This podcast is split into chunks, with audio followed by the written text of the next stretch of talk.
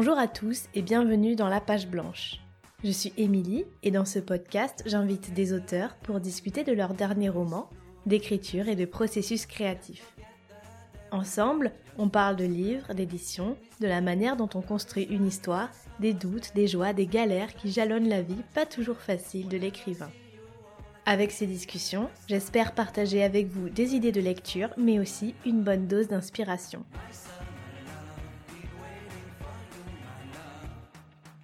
Apprendre à vieillir quand on est au seuil de sa vie et apprendre à grandir quand on est sur le point de la commencer. Voilà la grande thématique des jours aimés, un livre aussi fort qu'émouvant sur les liens intenses qui unissent une grand-mère à sa petite fille.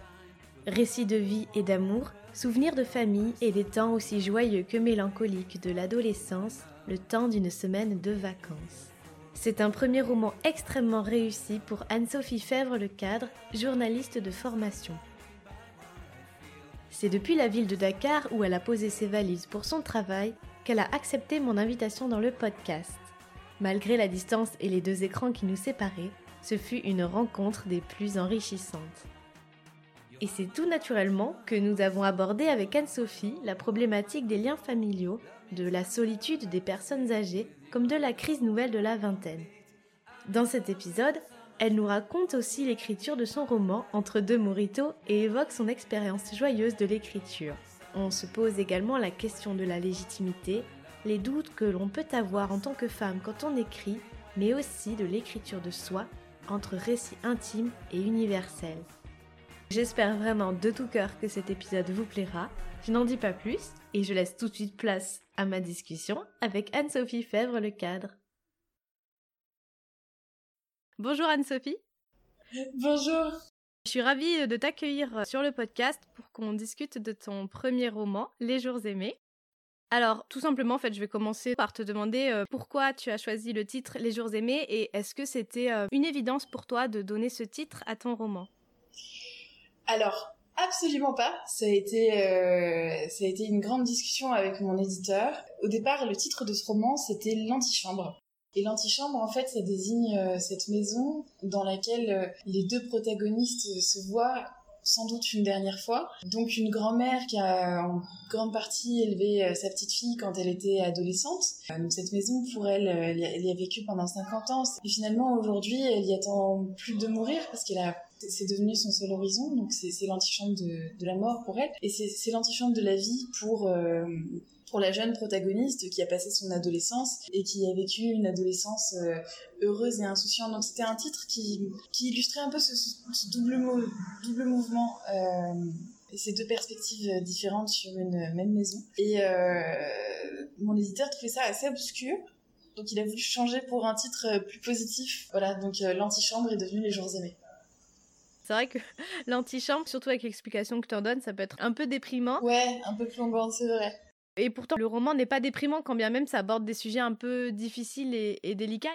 Tout le roman s'articule sur une semaine que la narratrice passe chez sa grand-mère euh, dans la banlieue d'Angers. Et c'est une semaine de retrouvailles qui est euh, assez intense et en même temps marquée de beaucoup de moments de creux, de moments de mélancolie. Et en toutes les pages qui traitent de ce rapport entre la petite fille et sa grand-mère, qui est d'ailleurs un très très beau personnage, il est question de la solitude des personnes âgées. Enfin, c'est vraiment quelque chose qui m'a qui m'a frappé. Et c'est d'ailleurs, je pense, euh, les moments où il y a le plus de mélancolie dans le texte. Est-ce que c'est vraiment pour toi un des thèmes les plus forts ou les plus importants du, du texte, cette solitude à laquelle on ne peut à peu près rien faire? Pour moi, c'est vraiment une obsession absolue, la solitude des, personnes âgées. J'étais extrêmement marquée par euh, ma grand-mère euh, paternelle euh, qui a passé les cinq dernières années de sa vie dans un établissement de, de rééducation. Elle, elle était, elle était entourée, elle était entourée par nous, mais tous ses voisins étaient dans une solitude complète, absolue, qui était à peine, à peine troublée par la télé, le, le ballet des aides-soignantes j'avais j'avais 7 8 ans quand j'ai commencé à aller tous les jours dans cette dans cet établissement c'était vraiment quelque chose de d'édifiant, de, de, profondément choquant, parce que euh, quand on est enfant, on croit euh, à des à des valeurs humanistes, on, a foi en le genre humain. Et finalement, je pense qu'en en voyant le spectacle de ces gens qui étaient euh, complètement abandonnés à à eux-mêmes après, après des vies normales, pleines de, de tout ce qu'on connaît tous, pleines de, pleines de joie, d'amis, de, de moments en famille, etc. C'est, vraiment quelque chose qui m'a toujours obsédé. Comment est-ce qu'on peut terminer dans, dans une solitude aussi complète Qu'est-ce qui se passe? Et en même temps, il y a aussi la question de la culpabilité que nous, on peut porter en tant qu'enfants, en tant que petits-enfants aussi. Ça pose cette question de savoir qu'est-ce qu'on doit faire, est-ce qu'on a un devoir envers euh, nos aînés, et en même temps qu'on sent bien qu'on a une forme de devoir envers eux et qu'on peut ressentir cette culpabilité euh, vis-à-vis de, leur solitude. On sait bien aussi que c'est aussi ça la vie quelque part et que hum, la vie c'est aussi ce peut-être ce détachement progressif et le fait que euh, les générations suivantes font leur vie à leur tour D'ailleurs, la grand-mère le dit bien, à un moment, elle dit à, sa petite fille, il faut pas vivre dans le passé. Et je trouve que le roman exploite bien ces contradictions et ce, ce dilemme-là entre la culpabilité et le fait que, ben, quelque part, c'est la vie aussi. L'auteur qui a le mieux parlé de ça, c'est Victor Hugo dans, dans Les Misérables. Tout le passage où Cosette s'émancipe, où elle devient euh, une jeune fille, puis après une jeune mariée, et où euh, Jean Valjean retourne finalement à une solitude absolue, où il regarde la poussière tomber sur euh, les, les poupées de Cosette. Alors, je, je pourrais pas retrouver la phrase exacte, mais il a une métaphore en expliquant que voilà, c'est la vie, c'est ces deux branches d'un même arbre qui s'éloignent peu à peu l'une de l'autre. Je trouve que c'est très vrai, et c'est quelque c'est une culpabilité qui, vivra toujours en nous et qu'on résoudra jamais. Oui, et finalement, c'est cette euh, contradiction que la narratrice éprouve tout au long du récit, parce qu'elle a habité quand elle était euh, adolescente chez sa grand-mère, et euh, elles ont vraiment tissé toutes les deux un lien très spécial. Et au moment de leur retrouvaille, on sent à la fois chez la narratrice cette sorte de détachement et en même temps un profond enracinement dans cette maison d'Angers qui a abrité une partie de son enfance. Et j'ai trouvé qu'on pouvait vraiment s'identifier à la narratrice parce que, comme tu le dis, ce sont des sentiments qu'on porte toujours en nous en fait.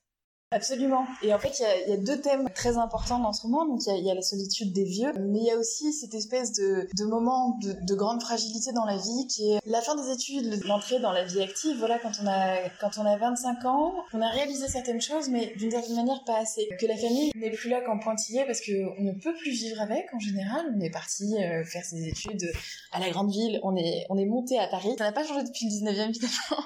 Et on se retrouve très seul, je trouve. On se retrouve très seul parce que on n'a pas encore construit notre propre famille. On a des vies euh, qui ont des frontières très floues. Je veux dire, c'est pas comme la génération de nos parents qui, euh, qui s'installaient, qui avaient une situation, qui achetaient des canapés à crédit, qui, qui, qui trouvaient une, une, place, entre guillemets. Pour nous, tout cela est très flou. Et je trouve que ce qu'on appelle la, crise des 25 ans est quelque chose de, de très dur. Parce que finalement, à quoi est-ce qu'on peut se rattacher dans notre génération? Une vaste question.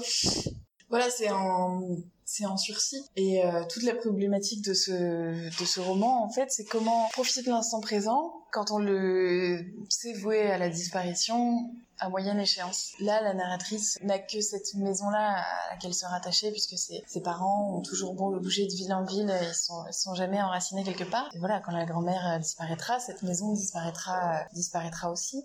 Finalement, ça me fait un peu penser à, à ces très beaux vers euh, d'Aragon. Je n'avais amour ni demeure, nulle part où je vis ou meurs. Je passais comme la rumeur, je m'endormais comme le bruit.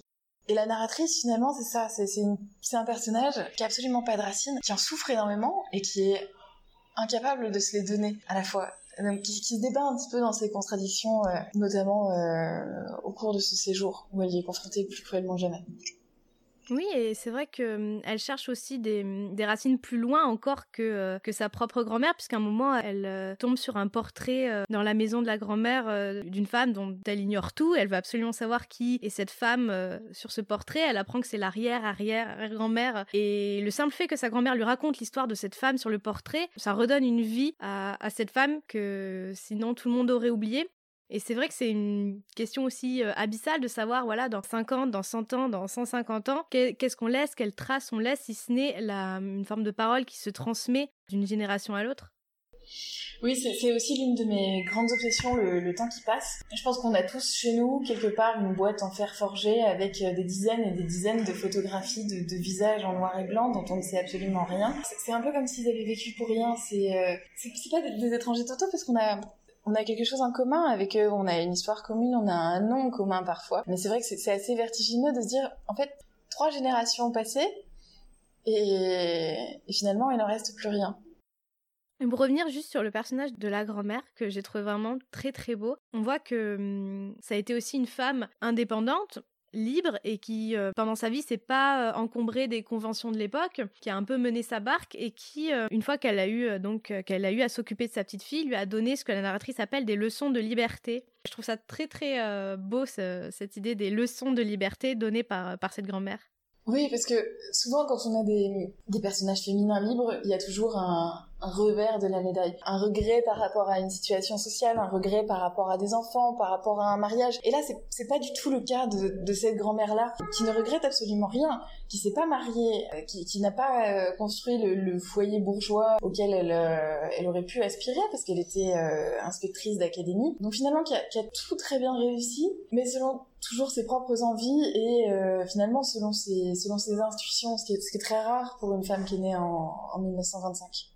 Ce qui peut sembler un peu paradoxal aussi, c'est que la narratrice et sa grand-mère sont donc très liées, et en même temps, pendant cette semaine qu'elles passent euh, toutes les deux où elles se retrouvent, elles ont beaucoup de mal à se dire les choses, à se dire qu'elles s'aiment, qu'elles n'ont pas envie d'être à nouveau séparées, et il y a aussi en creux cette peur que ce soit la dernière fois qu'elles se voient. Tu décris avec beaucoup de justesse le fait que parfois, face à une situation, peut-être face aux personnes qui ont le plus compté pour nous, ben, les mots manquent, et Peut-être que finalement, dans ces moments-là, ce qui compte le plus, ce sont simplement des gestes simples ou des regards et la présence de l'autre qui, euh, qui fait office de parole. Oui, bien sûr, euh, c'est toujours extrêmement compliqué de trouver les mots justes par rapport aux gens qu'on aime. Comment euh, remercier une mère qui s'est sacrifiée pour nous? Comment remercier un père qui nous a donné, je ne sais pas moi, l'amour de la musique? C'est extrêmement Pour moi, l'écriture de ce roman, c'était... Euh...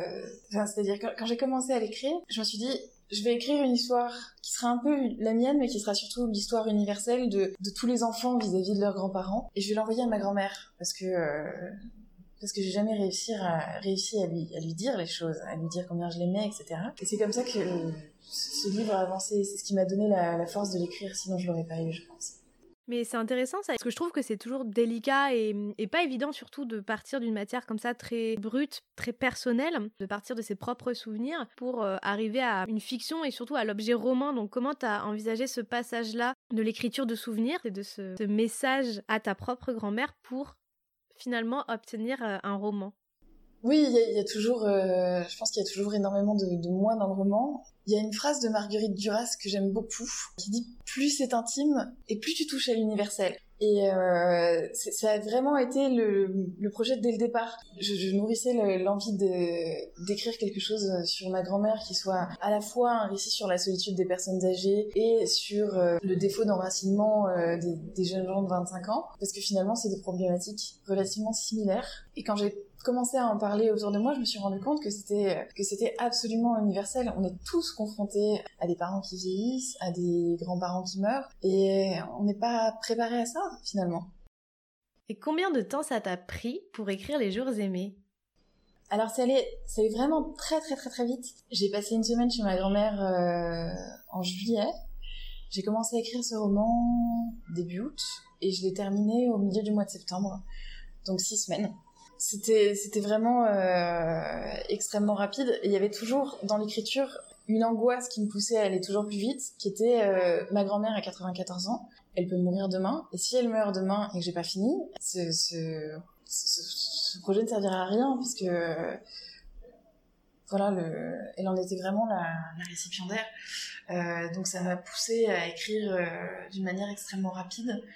Le processus d'écriture en lui-même, je dirais qu'il a été très joyeux. Tu as écrit donc le roman en, six semaines et après, est-ce que tu as tout de suite commencé à, vouloir euh, le faire publier? Ouais, Comment tu as envisagé les choses une fois que tu as écrit ton premier jet? Euh, Quand on écrit un premier jet, surtout quand on est une femme, je veux dire, euh, on n'a pas du tout confiance. c'est vraiment une lutte permanente avec soi-même. Mais tu penses que c'est inhérent au, fait d'être une autrice? Tu penses que les hommes se posent moins la, la question de leur confiance en eux J'en suis persuadée. J'en suis absolument persuadée. Mais en tant que femme, on se dit, mais pour qui tu te prends? Euh, Qu'est-ce que tu te fous là avec ton burrito à te prendre pour Hemingway euh, Est-ce que ça va, est-ce que ça va intéresser les gens euh, Est-ce que t'es es capable de le faire? Moi, personnellement, depuis, je, je, veux écrire depuis l'enfance. Euh, c'est quelque chose de, de, de, très profond. Et euh, pendant toute ma vie, en fait, il y, a toujours eu euh, ce regret de pas encore avoir écrit comme quelque chose de, très lancinant, en fait. Qu'est-ce que tu fous? T'as toujours pas écrit ton premier roman. Et il y a eu plein d'essais, euh, mais des, dizaines et des dizaines de, débuts de romans qui ont toujours été avortés, qui n'ont jamais, qui ont jamais abouti. Ce qui donnait une grande frustration, je trouve. Et maintenant que j'ai écrit ce premier roman, je, je me considère toujours pas comme écrivain. Je suis toujours profondément insatisfaite. Je pense que c'est un c'est un tombeau des Danaïdes. Enfin, c'est un, un, tombeau. un tombeau des Danaïdes. C'est un, c'était un lapsus absolument. Euh... Il était monstrueux. Il était monstrueux. J'espère que c'est pas c'est pas un tombeau que de vouloir aspirer à écrire des romans euh, quand on est une femme et à, se sentir légitime. Mais euh, je suis assez d'accord aussi sur le fait que que cette question de la légitimité, elle s'arrête pas à l'écriture d'un premier roman, voire même à la publication, alors que pourtant on peut penser que la publication c'est un peu le Graal. Oui, et en fait, euh, pour moi, c'était très étrange parce que la publication, elle est, euh, enfin, l'annonce de la de l'acceptation, ça devait être euh, deux semaines après le point final. Donc, c'était quelque chose d'extrêmement rapide et presque trop rapide parce que j'ai pas eu le temps de le, de le désirer. En plus, j'ai eu le choix entre deux maisons d'édition. Je peux pas, ça a une grande joie cette annonce parce que voilà, c'était un rêve qui se qui se réalisait, mais avec l'annonce de la de la publication. C'est toujours euh, beaucoup d'angoisse. C'est toujours finalement, est-ce que que c'était pas euh, trop beau pour être vrai? Voilà, euh, je crois beaucoup en ce côté un peu doloriste judéo-chrétien du il faut souffrir pour que quelque chose arrive. Et là, il y a eu absolument aucune souffrance. Il n'y a pas eu de souffrance dans l'écriture qui a été une, joie immense du début à la fin. Il n'y a pas eu de souffrance dans le fait de, de rechercher des, des, éditeurs puisque ça s'est fait ça s'est fait en deux semaines et ça a été extrêmement facile. Tu me disais que l'écriture pour toi c'est toujours associé à un moment de joie et qu'on n'entend pas souvent parler d'écriture et de joie. Enfin moi je trouve qu'il y a vraiment un, mythe autour de l'écrivain torturé, autour de la souffrance de, de l'écriture. On entend beaucoup d'auteurs euh, qui euh, voilà qui disent déjà que pour écrire il faut avoir souffert dans sa vie et que le processus même d'écriture est toujours euh, très difficile, très douloureux. Il y a vraiment ce ouais ce dolorisme un petit peu prégnant. Qu'est-ce que t'en penses toi? Et comment tu vois ce rapport là à la douleur de l'écriture Alors, euh, de deux choses l'une, je pense que euh, je pense qu'effectivement l'écriture le besoin d'écrire en tout cas ne vient pas de nulle part. Je pense que quelque part il y a, un manque ou alors euh, quelque chose qu'on veut exprimer très fort mais qu'on n'arrive pas à faire dans le quotidien parce que parce qu'on est trop timide ou parce qu'on n'a pas les armes pour le faire il y a, vraiment cent mille raisons. Mais effectivement, je pense que pour écrire, il faut avoir, euh, il faut avoir mangé son pain noir, mais que l'écriture est en quelque sorte un, antidote à ça. Donc en gros, effectivement, pour écrire, il faut avoir euh, un vécu euh, avec des, parts d'ombre, de, douleur et de souffrance, mais pas forcément pour écrire, au contraire. C'est-à-dire c'est-à-dire que tu peux avoir des parts, tu peux autant te servir de tes parts d'ombre que de lumière et qu'il n'y a pas forcément de, comment dire, d'épreuves à passer quelles que soient les épreuves qu'on passe, finalement, il n'y a pas d'échelle de, valeur et qu'on peut écrire quel que soit son vécu Oui, absolument. C'est très, euh, très personnel. Euh, je pense qu'il y a vraiment des gens qui écrivent euh, dans les moments de douleur et que ces moments sont féconds pour eux. Mais pour moi, c'est pas le cas. Je, je, sais que quand je suis vraiment impliquée dans un projet d'écriture que j'écris tous les jours, c'est quelque chose qui me fait aller, qui me fait aller vraiment mieux qui me nourrit en fait, qui donne un sens à la journée. Euh, quelque part, euh, j'ai toujours considéré qu'une euh, une journée passée sans écrire, c'était une, une journée gâchée, une journée perdue. Mais je crois vraiment au, déséquilibre qui, fait naître la, création. Je sais pas si quelqu'un de, parfaitement heureux, qui aurait toujours été parfaitement heureux, ressentirait dans sa chair le besoin absolu d'écrire. Je, je, sais pas à quoi ça ressemble quelqu'un de parfaitement heureux, qu'il a toujours été, mais j'imagine qu'il n'y a pas besoin d'écrire en fait, que, vivre suffit. Alors que au contraire, quand on a vécu des choses difficiles, il y a ce besoin de, raconter pour euh, exorciser, pour transmettre, euh, pour des raisons de résilience. C'est propre à chacun ensuite. Quelle place tu accordes à l'écriture dans ton quotidien et euh, comment est-ce que tu euh, définirais ton plus que ton rapport à l'écriture, ton process euh, créatif? Est-ce que tu écris dans des moments purs d'inspiration? Est-ce que tu écris dans des moments de creux quand tu as le temps? Comment tu t'organises et comment tu gères l'écriture au quotidien? Alors moi j'ai la chance de pas avoir d'enfants, donc je, pense que ça, ça aide beaucoup. Je voudrais pas que des personnes qui m'écoutent se, sentent euh, se, sentent mal parce que euh, je pense que avoir euh, relativement peu de responsabilités familiales comme on en a en général dans la vingtaine, c'est un luxe. qui n'arrive pas dans la vie après, à part, à part au moment de la retraite. Mais j'ai cette chance-là. Donc, moi, quand je termine le boulot, il est 6h30 à 6h40, j'étais dans un magnifique bar d'hôtel qui s'appelle le Sekoubi et qui a des petites tables en marbre. Enfin, vraiment, on, croirait un une espèce de, film des, années 50, des, des, plantes qui grimpent partout avec une, grande vue plongeante sur sur l'Atlantique. Enfin, c'est c'est un, un moment incroyable. Et donc, euh, voilà, à 6h35, tous les jours après le, après le boulot, j'étais là. Je me prends un petit morito et à 18h45, je commence à écrire jusqu'à 20h30 où je rejoins mon fiancé et ensuite on va au, au resto italien. Mais bon, ça c'est une vie euh, de une d'expat et de deux euh, de, de personnes sans enfants. Donc euh, je suis très consciente de ma chance et aussi très consciente du fait que ça, ça durera sans doute pas toute ma vie et qu'il faut que je, je saisisse de ce, de ce mode de vie je sais pas si je dois l'avouer, mais euh, en général, euh, je faisais un à deux moritos par, euh, par séance de travail. Donc oui, écrire dans ces conditions-là, avec un morito face à la mer, dans, un, dans un magnifique bar d'hôtel où les serveurs sont tous devenus des amis à force, ça aide, ça aide. C'était ouais, c'était vraiment quelque chose d'extrêmement d'extrêmement joyeux, qui, qui me manque beaucoup d'ailleurs. Tout à l'heure, on parlait du sentiment d'illégitimité qu'on peut avoir quand on écrit et a fortiori même quand on est une jeune autrice. Tu disais que euh, le sentiment d'être illégitime en écriture, c'est souvent le plus souvent en tout cas des, femmes qui vont le ressentir et euh, ça m'a pas mal interpellée. Toi en tant qu'autrice, quels conseils tu pourrais donner à, une jeune autrice justement, quels conseils à suivre ou à ne pas suivre d'ailleurs par rapport à l'écriture et par rapport à hum, cette capacité qu'on peut avoir à dépasser ses propres doutes?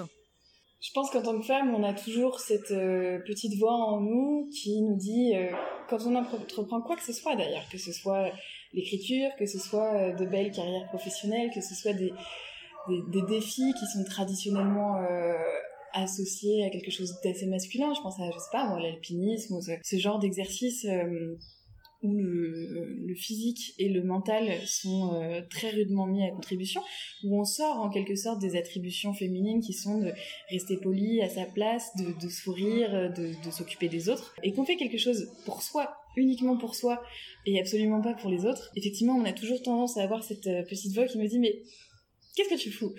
Et, euh, et il faut la faire taire parce que je pense que notre pire ennemi, c'est nous-mêmes. La seule chose qui peut nous empêcher d'avancer et nous empêcher d'écrire, si c'est notre rêve et qu'on a toujours voulu le faire, c'est nous. C'est euh, c'est pas les autres. On se ment beaucoup en disant que qu'on n'a pas le talent, qu'on n'a pas le temps, qu'on n'a rien à dire, et souvent c'est très faux. C'est vrai que quand t'as pas la je sais pas, la, foi, la confiance tout simplement. Quand on t'a pas appris à avoir confiance en toi, quand on t'a pas appris que tu pouvais faire des choses et que tu pouvais créer des choses, c'est vrai que je pense que c'est assez difficile de pas toujours être en train de s'excuser de faire ce qu'on fait, de vouloir faire ce qu'on fait. Oui, et moi c'était euh, c'était vraiment la, chose qui m'a euh, entravé le plus dans l'écriture, bon, d'une manière très relative parce que malgré tout c'était quand même assez fluide. Mm. Euh, c'était toujours de me dire euh, ce que tu fais ne sert à rien parce que t'as pas le talent, parce que parce qu'on a tous lu des, des centaines et des centaines de livres merveilleux, parfaitement aboutis, et que si on se compare à ces chefs-d'œuvre, effectivement, on peut se demander à, à quoi bon. Mais si ce qu'on écrit entre en résonance avec le vécu des gens, qui se reconnaissent en eux, que ça leur apporte quelque chose, que ça les fait vibrer d'une manière positive ou négative d'ailleurs, ce qu'on fait est légitime et il faut qu'on continue à le faire. Et d'ailleurs, en parlant de chefs-d'œuvre et sans chercher la comparaison, quels sont les livres ou les auteurs qui t'ont inspiré ou qui t'inspirent euh, à l'heure actuelle? Euh, alors moi j'ai toujours été très tournée vers les auteurs euh, de l'écriture du mois. J'ai depuis l'adolescence voué un genre de culte à Annie Arnaud, à cette forme de biographie collective qu'elle fait par exemple dans, dans, les années, mais voilà, c'est ces textes qui racontent les étapes de la vie d'une personne, d'une femme en particulier, et dans lesquels on peut, on peut tous se retrouver. J'ai une très grande passion pour Pagnol. tous ces livres, je les, je les, connais par cœur et pour moi, c'est vraiment des, des doudous. Euh, je trouve que c'est un auteur euh, très injustement méprisé parce que c'est vraiment un grand écrivain et pas juste euh, un gentil conteur de la Provence. C'est quelqu'un qui maîtrise son sujet, qui a une écriture extrêmement riche, extrêmement belle. Donc Pagnol, Proust aussi. dans un genre très différent. Dans les périodes de doute, et notamment de doute amoureux, je relis toujours Proust parce que c'est des écrits absolument intemporels euh, qui touchent à l'expérience universelle. Marguerite Duras aussi, à peu près pour les mêmes raisons. Voilà, c'est mes quatre. Euh, Tes quatre piliers. Mes quatre euh, piliers, voilà, exactement. Moi, j'en arrive déjà à ma dernière question, à savoir si à un moment ou un autre de ton processus d'écriture, il t'arrive d'être confronté à la page blanche.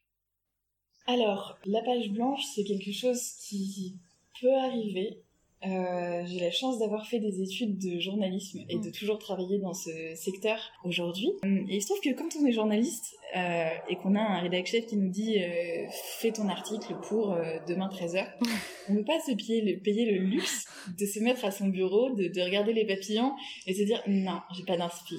Quoi qu'il arrive, il va falloir qu'on le rende ce papier. Et euh, je dirais que c'est quelque chose qui m'a beaucoup aidé parce que cette discipline-là, je l'ai toujours mise au service de l'écriture. Quand j'arrivais dans mon dans mon hôtel face à l'Atlantique, le deal était clair. Euh, peu importe le temps que je passerais et le nombre de moritos que ça prendrait, il faudrait que j'ai écrit au moins, euh, ça dépendait, euh, 5000 euh, signes si c'était en semaine, ou 10 euh, 000 signes si c'était le, si le week-end. Et je, je me levais pas de mon siège tant que c'était pas fait. Donc il faut vraiment surmonter la page blanche et pas la, pas la laisser prendre de l'espace? Non, non, non, non, non. Quitte à... Effectivement, il y, a des, il y a des chapitres qui sont beaucoup plus difficiles que d'autres. Dans ces cas-là, euh, ou retravailler euh, un chapitre, euh, ou sauter un chapitre si on a déjà la trame, et, et passer à un autre en, en se laissant la possibilité de, de reprendre le, le, chapitre compliqué plus tard. Mais en tout cas, oui, ne, jamais regarder les papillons, parce que finalement, cette, la, page blanche, c'est une ouverture à, à, tous les doutes. notamment à tous ceux dont on parlait précédemment. Et euh, faut pas se laisser envahir par ça. Bah merci. Merci beaucoup d'avoir euh, accepté mon invitation dans la page blanche. Je souhaite un très très beau succès à ton roman parce que c'est un récit très très très touchant et extrêmement bien écrit. Donc euh, je le conseille évidemment à tous ceux qui nous écoutent. Donc merci à toi. Mille merci, ça me touche beaucoup.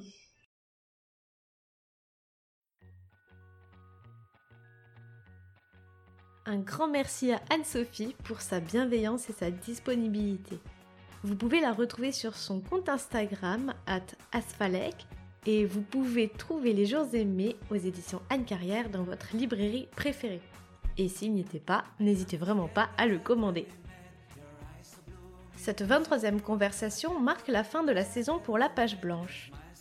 C'est l'heure de prendre quelques vacances afin de mieux préparer la rentrée littéraire et je peux d'ores et déjà vous dire qu'il y aura des invités exceptionnels que je suis vraiment très heureuse de pouvoir recevoir dans le podcast. Mais avant de vous quitter pour cette pause estivale, il me reste encore un épisode à vous partager. Un épisode très spécial, le premier hors-série de la page blanche pour conclure en beauté cette première partie de l'année.